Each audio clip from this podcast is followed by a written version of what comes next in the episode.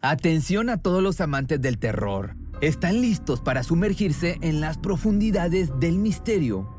Pues les presento Archivos Perdidos, el podcast que explora las historias más escalofriantes de México. Archivos Perdidos no es solo otro podcast de horror, es una experiencia única que te lleva de la mano a través de historias como si estuvieras ahí mismo, viviendo los eventos junto con los protagonistas. La producción del podcast es impecable, con una narración cautivadora, efectos de sonido envolventes y una música que te sumerge en cada narración. Y si has vivido algo inexplicable, envía tu historia al correo archivosperdidos.genuinamedia.com y únete en este viaje a lo desconocido. Y no olvides también seguirlos en Spotify y Apple Podcast para no perderte ningún episodio. En resumen, si eres un amante de los misterios y las historias intrigantes, Archivos Perdidos es una adición, un complemento obligatorio a tu lista de reproducción. Fluye en tu día con el desodorante Dove Men hecho con un humectante a base de plantas, para que te sientas fresco, con confianza y sin irritación. Siente cómo fluye tu día con Dove A veces las personas llevan muy lejos sus creencias, tienden a creer que tienen algún propósito en la vida y lo quieren llevar a cabo no importa cuál sea la misión. Tal es el caso de Susan y Michelle Carson. Esta pareja de asesinos creía que la única forma de liberar al mundo de la maldad era asesinando a las personas que creían que practicaban brujería o hechicería. Hoy te vengo a contar cómo estos amantes atacaban a sus víctimas y cómo pasaron de ser unos totales desconocidos a sembrar terror a una nación entera.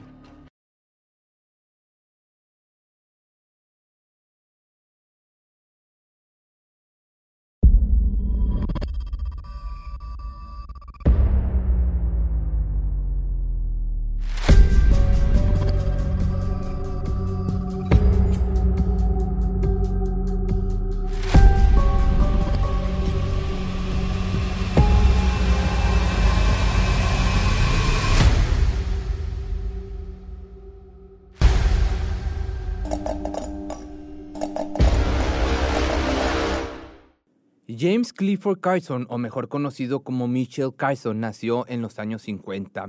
No se sabe mucho de su infancia, pero tuvo una vida, pues digamos, muy tradicional. Le interesaba mucho la literatura, podía pasar horas en las lecturas como ningún otro niño.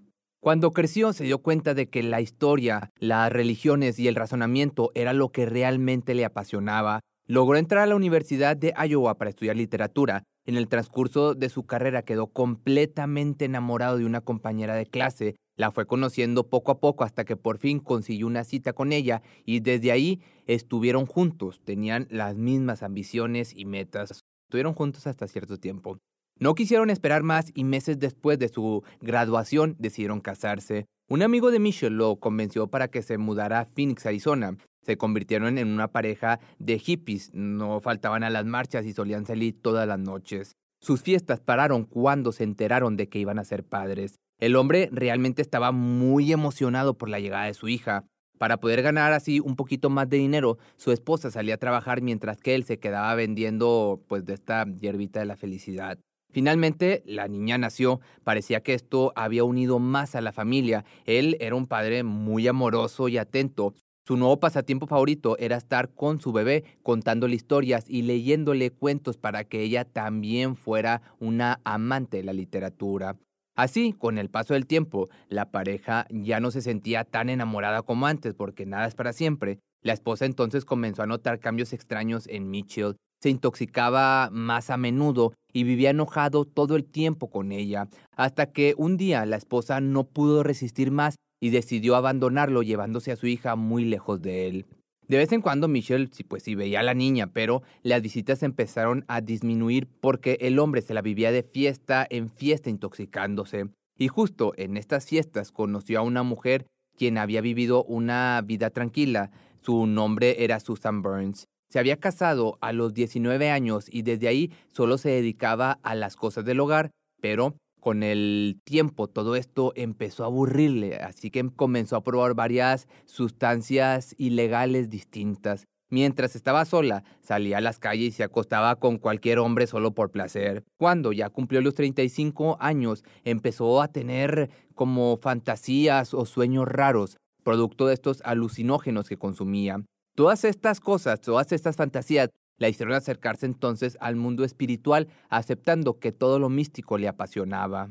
Susan y Mitchell iniciaron entonces una relación. Los dos estaban pues intoxicados todo el tiempo. Tenían un estilo de vida muy pacífica y rápidamente decidieron vivir juntos. En ocasiones, la hija de Mitchell iba a visitarlos. Cuenta que Susan era muy extraña, nunca llegó a ser grosera con ella, sin embargo, la casa estaba decorada con artefactos bastante raros, bastante extraños.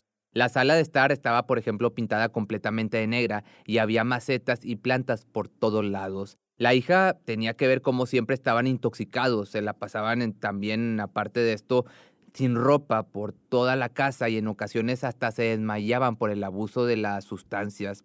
En una ocasión, de hecho, Susan se acercó al adolescente, le dijo que quería hacerle una limpia porque veía en ella energías malignas. Pasó por todo su cuerpo un par de ramas y comenzó a golpearle la espalda. Ella, asustada por la agresión, buscó la manera de salir de la casa. Ya en la noche pudo escapar con facilidad yendo directamente con su madre, a quien le contó todo lo que había pasado y asustadas decidieron mejor esconderse de la pareja e irse a vivir muy lejos de ellos que por el otro lado los amantes decidieron abandonar Estados Unidos. Vendieron la casa de Susan para poder viajar por todo Europa. Querían hacerse ciudadanos en Israel. ¿Por qué? No lo sé, pero por alguna razón mejor regresaron a América para vivir permanentemente en San Francisco.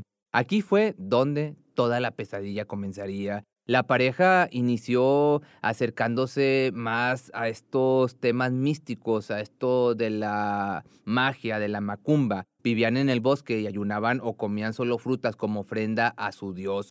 Uno de los libros que leían como parte de su religión decía que tenían que salir a cazar brujas, provocando que esto les retorciera las mentes y comenzaran a salir a matar personas que consideraban pecaminosas. Ellos describían sus actos como una guerra santa, para que me entiendas. Su primera casa entonces fue un 11 de marzo del año del 81. Habían conocido a una mujer llamada Kevin Burns. Ella vivía en el edificio de la pareja. En ocasiones la joven se cruzaba con ellos y les sacaba plática, pero un día Susan le comentó a su esposo que Kevin le daba como mala espina, le dijo que tal vez era una bruja que intentaba quitarle sus poderes ya que estaba llena de malas vibras, por lo que entonces empezaron a idear un plan para su primer ataque. Esperaron a que la chica regresara del trabajo para poder invitarla a la casa de la pareja. Comenzaron a platicar con ella mientras cenaban y cuando estaban a punto de retirarse, Michelle la golpeó fuertemente en la cabeza con un palo. Susan se encargó de apuñalarla trece veces y luego le golpearon la cabeza con un sartén hasta desfigurarle el cráneo. Envolvieron el cuerpo en una manta y lo escondieron en el sótano. Se dieron cuenta de lo fácil que era eliminar a estas personas, así que decidieron que esta no iba a ser la última vez. Para que de igual manera, nadie se sospechara de ellos, se mudaron rápidamente a Oregon. Estuvieron ahí hasta la primavera y luego se trasladaron a Elder Point, esto en California, en donde vivieron y trabajaron en un rancho de Mary Jane. Mientras hacían esto, también se la pasaban predicando acerca de los males que supuestamente acechaban al mundo. Decían que el fin del mundo estaba cerca y que para detenerlo tenían que deshacerse de todo aquel que fuera en contra de Dios. O sea, estaban bien tostados. O sea, bien, estaban locos. Meses después de su primer crimen, James comenzó a tener ciertos delirios de grandeza y pensaba que nadie debería meterse con él. Un día, mientras trabajaba, uno de sus compañeros llamado Clark Stephens empezó a reclamarle por llegar tarde. Michelle se enfadó ante tal acusación por lo que decidió que él sería su siguiente víctima.